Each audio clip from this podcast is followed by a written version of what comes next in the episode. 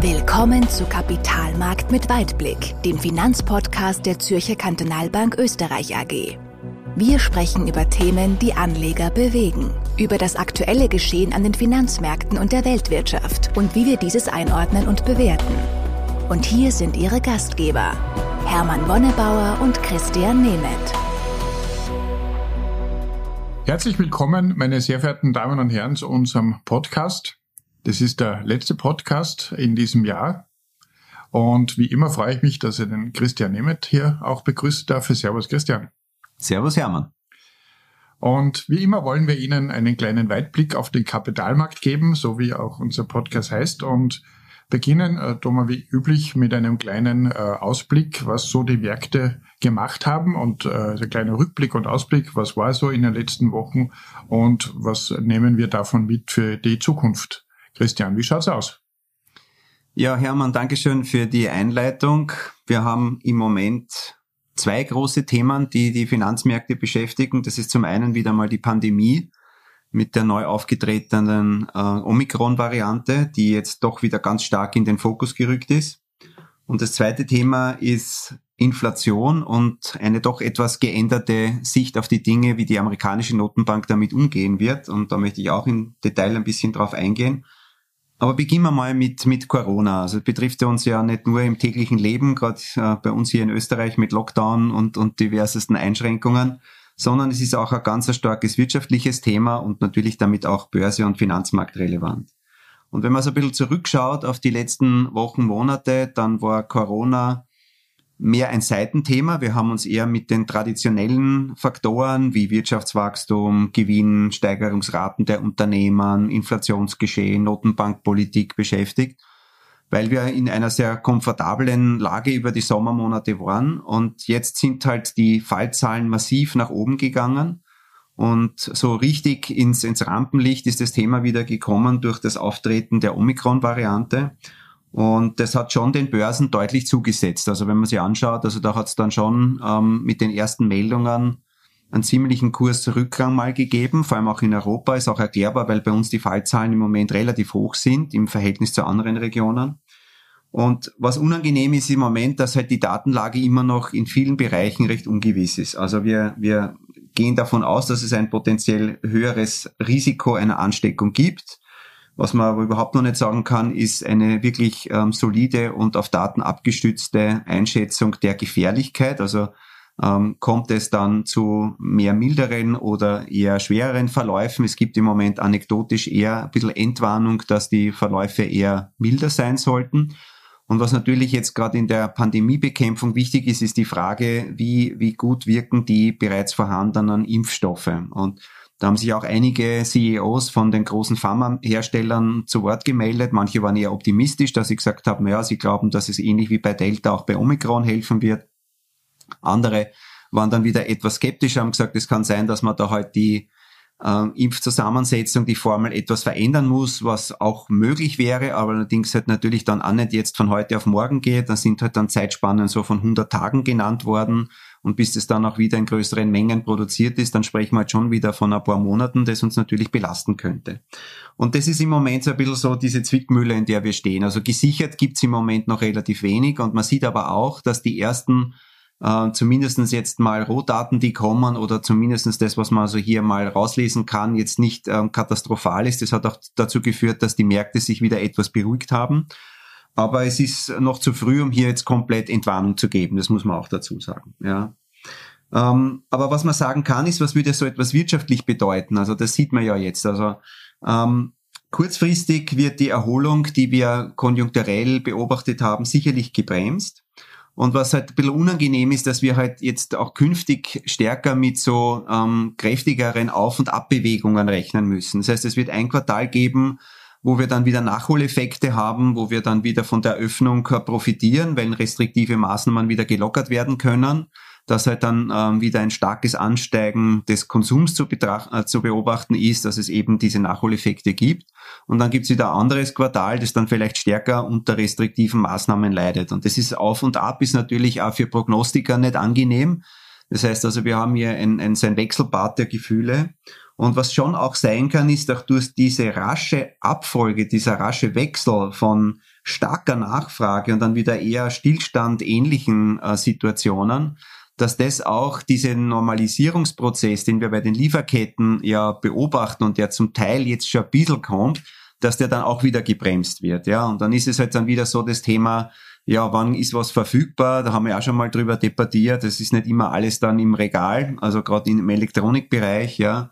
Ähm, verstärkt wird es sicherlich jetzt auch nochmal durch das Weihnachtsgeschäft. Also falls jemand heute äh, auf die Idee kommt, eine Spielkonsole zu Weihnachten verschenken, dann hoffe ich, dass er schon hat, weil sonst wird es schwierig, eine zu kriegen.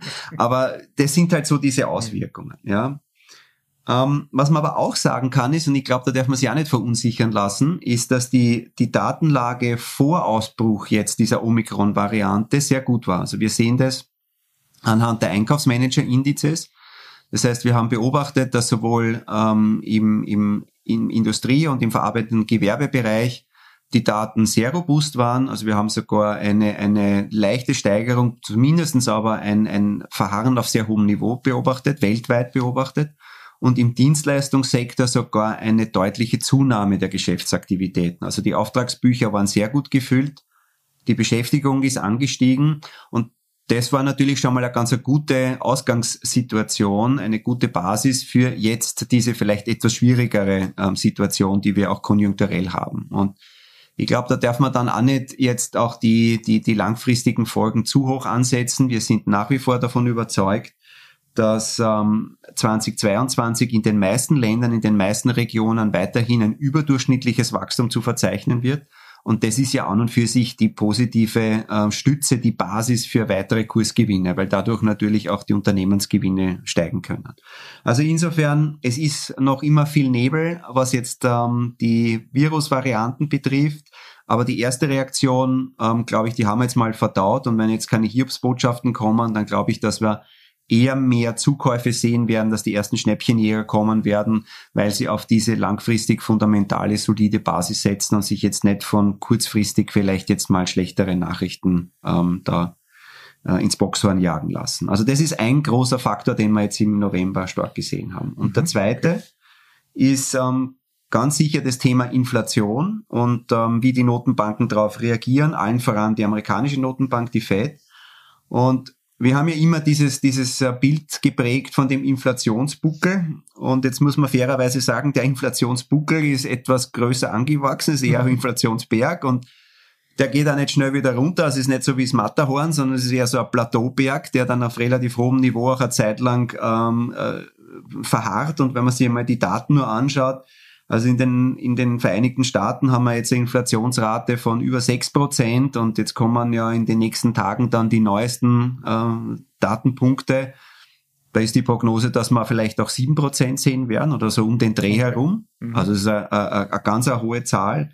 Auch in Europa, wir haben in vielen Ländern vier Prozent, fünf Prozent Inflationsrate und das ist nicht nix. Ja, das haben wir auch immer wieder mal diskutiert. Ähm, vielleicht auch noch ein, ein ganz lustiges äh, äh, Beispiel, das ich auch jetzt äh, mal gelesen habe. Also es war ja gerade im November Thanksgiving. Mhm. Und in Amerika hat dieses äh, Truthahn-Festessen jetzt 14 Prozent mehr gekostet, wenn man sich so im Schnitt anschaut, als wie vor einem Jahr. Das, das ist einmal Inflation. Das ist Inflation, ja. Und das spürst du dann wirklich selber im, in der Brieftasche. Ja. Also zum Glück, also wir feiern ja Thanksgiving jetzt nicht so ausgiebig, aber trotzdem, ja, das ist das Thema. Ja. Und deswegen ähm, gibt es da natürlich auch immer wieder ähm, Diskussion, wie geht's da weiter. Und wir waren ja immer in dem, in dem Lager, dass wir gesagt haben, die Inflation ist eher vorübergehend, ja, und das hat auch die amerikanische Notenbank in ihren Berichten auch immer wieder ähm, reingeschrieben, ja, dass es transitorisch ist. Aber, und ich glaube, das ist das Thema, vorübergehend hast eben nicht nur von kurzer Dauer, ja, kurzlebig, kurzfristig, sondern das kann auch einmal eine gewisse zeitliche Periode anhalten. Aber vorübergehend heißt, dass es nicht strukturell ist, dass es nicht langfristig bleibend ist, ja, sondern dass es schon von gewissen Sonderfaktoren, also hauptsächlich Energiepreise oder bei manchen ist es auch Steuererhöhungen, das sehen wir zum Beispiel gerade in Deutschland und so weiter, dass es auch von der administrierten Seite her gewisse Faktoren gibt, aber dass es eben nicht zu einer, zu einer permanent höheren Inflationslage kommt, ja.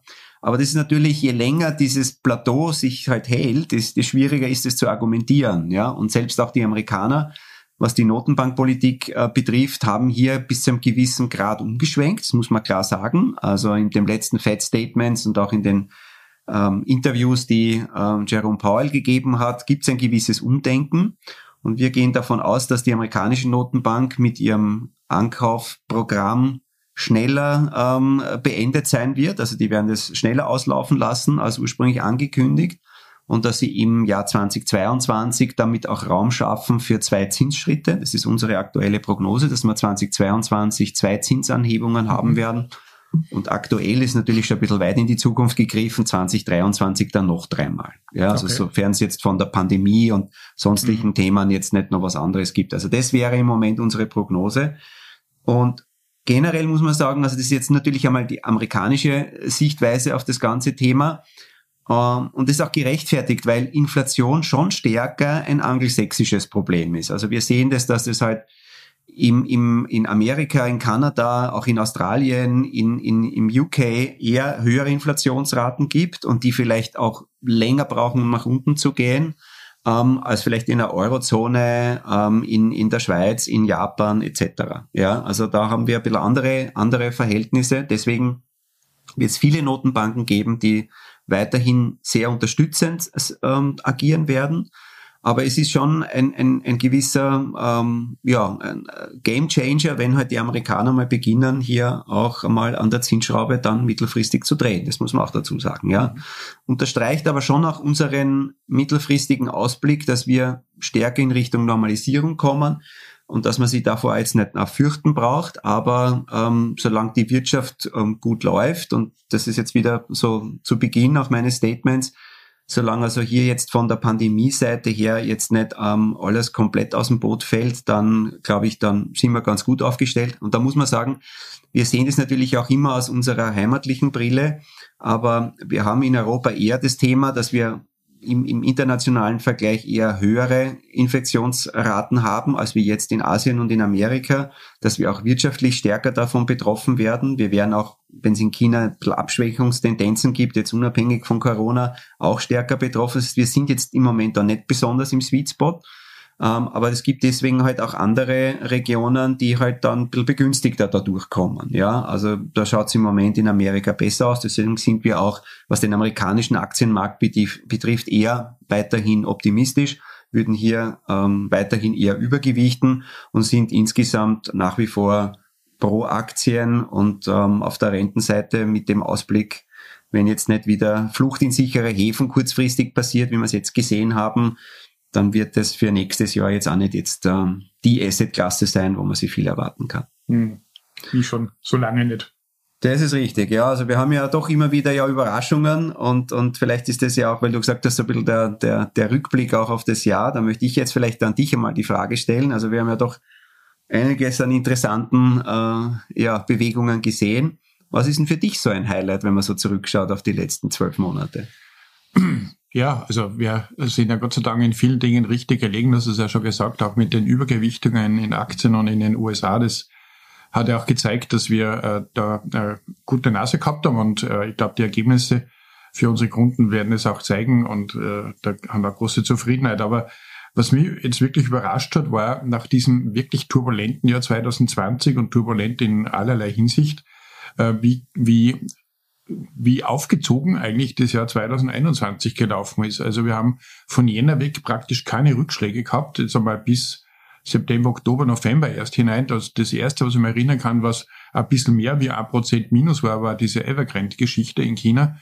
Und halt jetzt die letzten Tage. Aber ansonsten kann ich mich kaum erinnern, dass wir äh, Kalenderjahre hatten, wo so wenig äh, negative Ausschläge gewesen sind. Das war wirklich ganz erstaunlich. Stimmt. Ja. ja, also wir haben jetzt erst am aktuellen Rand. Äh, da ist ein bisschen was passiert jetzt, ja. Richtig. Mhm. Und das verleiht natürlich ein bisschen zu äh, einer gefühlten Sicherheit, weil wenn, wenn es immer nur nach oben geht, dann denkt man so, gut, dann kann man eh jegliche äh, Risikoabsicherung vergessen.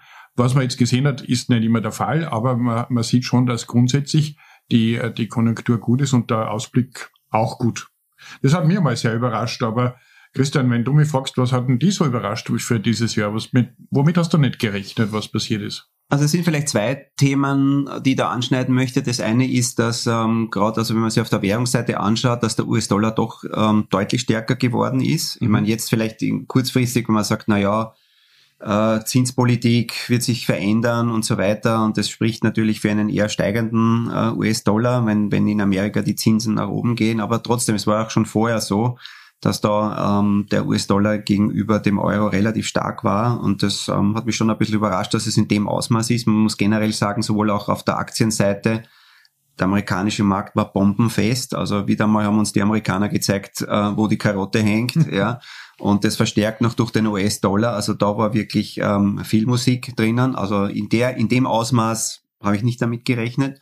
Und was ich schon auch spannend finde, ich kann es zwar ganz gut erklären, aber das ist auch ein bisschen so immer dieses Thema Inflation und was macht man dann und Gold und der Goldpreis hat sich jetzt zwar seitwärts immer wieder bewegt, aber im, im heurigen Jahr hast mit Gold außer über den US-Dollar nichts verdient. Mhm. Ja, und, und da sieht man schon, dass ähm, meiner Meinung nach ein, ein solider Inflationsschutz eher in einem guten diversifizierten Aktienportfolio zu finden ist und weniger jetzt unter den Goldmünzen unterm mhm. Kopfpolster weil es dann schon auch Konstellationen gibt, wenn Dollar steigt, wenn die Erwartung ist, dass Realzinsen mittelfristig steigen, dass das dann schon auch gegenüber dem Goldpreis nicht immer nur von Vorteil ist. Ja, also es gibt Konstellationen, wo halt dann Gold jetzt auch nicht immer nur dann das Allheilmittel ist. Und jetzt gerade in der letzten Bewegung hat sich der Goldpreis kaum bewegt und wenn dann eher nach unten als wie nach oben. Mhm. Ja, mhm. und ähm, da war es halt dann eher wieder von Vorteil, die wirklich ganz ungeliebten Staatsanleihen ein bisschen noch im Portfolio zu haben, auch wenn man aufs Jahr gesehen trotzdem nichts verdient hat. Aber das ist noch ein gewisser Schutz. Ja, stabilisiert auch. Stabilisiert bin ich bei dir. Und Gold ähm, kann was äh, dazu beitragen, aber nicht in jeder Situation und hat natürlich für sich gesehen alleine ähm, schon mal eine höhere Volatilität. Also das muss man auch dazu sagen. Also diese zwei Bewegungen finde ich schon bemerkenswert. Und ähm, dann vielleicht noch etwas, aber da wollte ich dich wieder ins Boot holen. Dann haben wir wieder dieses Thema China ja gehabt. Ja, ja China war, war, das war für mich auch eine ganz große Überraschung. Und zwar die Top, die Top-Unternehmen in China, vor allem die Technologieaktien, die ja auch in vielen Indizes drinnen sind, die hat sie wirklich äh, enorm erwischt. Und zwar war das fast ein, ein kleiner schwarzer Schwan, der da herbeigeflogen ist, weil dass die grundsätzliche äh, Ausgangslage für chinesische Technologietitel gut ist, da brauchen wir nicht drüber reden. Ein riesiger Heimmarkt, äh, Unterstützung von, äh, von den Banken und, äh, und so weiter. Und dann kommt plötzlich was, womit eigentlich keiner ge gerechnet hat oder die wenigsten gerechnet haben, und zwar, dass die chinesische Regierung da plötzlich äh, eingreift und sagt, na, so da wir da jetzt nicht mehr weiter, haben die Manager eingesperrt, haben das Geschäftsmodell zum Teil verboten. Und das ist was, worauf wir auch in Zukunft ein bisschen achten wird müssen, es ist halt nicht überall diese freie äh, Marktwirtschaft, so wie wir glauben. Und äh, das sind dann Dinge, mit denen man nicht rechnet und die passieren können. Und die haben uns wirklich, wenn man da falsch gelegen ist, extrem viel Geld gekostet. Also wenn man da zu stark in chinesischen Top-Titel investiert war, dann haben wir echt eine blutige Nase bekommen.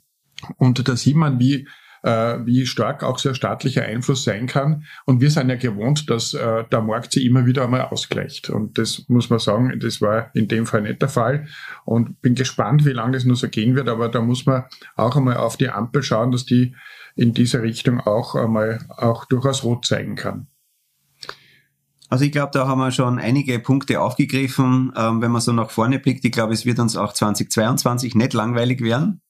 Aber da können wir ja dann beim nächsten Podcast ja weitermachen. Ja, danke Christa, das werden wir auch machen. Und äh, liebe Zuhörerinnen und Zuhörer, möchte ich auch schon einmal informieren buchen Sie unsere Jahresauftaktveranstaltung. Leider müssen wir sie 2022 auch wieder mit Videostream machen, aber Sie werden, äh, Sie werden gespannt sein und es wird ganz toll sein und wir werden einen guten Einblick wieder machen für das Jahr 2022. Der Christian Nemeth wird einen super interessanten Vortrag haben und der Christoph Schenk wie immer in seiner sehr äh, lebendigen Art und Weise auch über das Jahr 2022 sprechen. Wenn Sie nicht schon angemeldet sind, melden Sie sich an. Wir freuen uns, wenn Sie dabei sind. Und ich kann Ihnen versprechen, wird spannend und interessant. Ja, Christian, danke für diese tollen Podcasts. In dem ganzen Jahr haben immer viel, viel Spaß gemacht. Ich hoffe, Ihnen auch, sehr verehrte Damen und Herren. Sag äh, danke dir, eine schöne Weihnachtszeit und uns allen alles Gute für das neue Jahr. Das wünsche ich dir auch, Christian. Hermann. Servus. Servus. Kapitalmarkt mit Weitblick.